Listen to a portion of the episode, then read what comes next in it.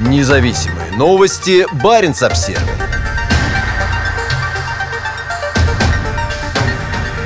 Командующий Северным флотом. Основные усилия в следующем году будут сконцентрированы на Запад-2021.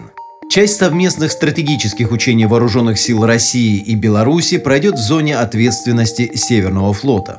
О предстоящих учениях войск под его командованием Александр Моисеев рассказал в ежегодном интервью военной газете «Красная звезда». В следующем году основные усилия мы сконцентрируем на подготовке к участию в совместном стратегическом учении, которое будет проходить в том числе и в зоне нашей ответственности, сказал адмирал Моисеев. Командующий не стал вдаваться в подробности ни о числе кораблей, которые будут в них задействованы, ни о том, как далеко в Арктике пройдут эти учения. Запад-2021 станет очередным масштабным военным учением, которое каждый год проводится в разных регионах страны, подобным Восток-2018, Центр-2019 и Кавказ-2020. Последним совместным стратегическим учением Западного военного округа было Запад-2017. Частично они проходили и на территории территории Беларуси.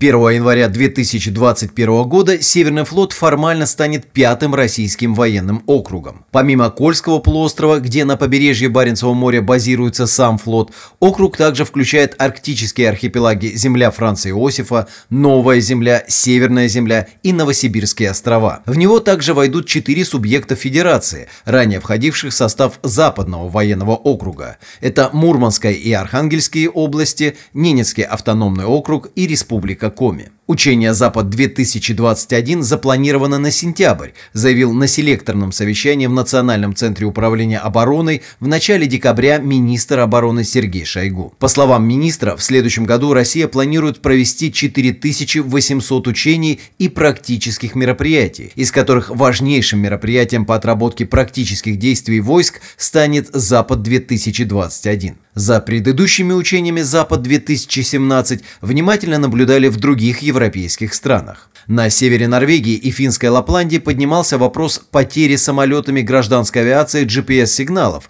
из заглушения с российской стороны. По мере разворачивания учения началось несколько дополнительных учений, в том числе и с участием Северного флота, который направил на них более 20 надводных кораблей, до 10 подводных лодок и 30 летательных аппаратов. На суше морские пехотинцы провели учения в Печенге и на побережье полуострова Средний, всего в нескольких километрах от норвежской границы. Российские военные утверждали, что учения на севере проводились отдельно и не являлись частью Запад-2017.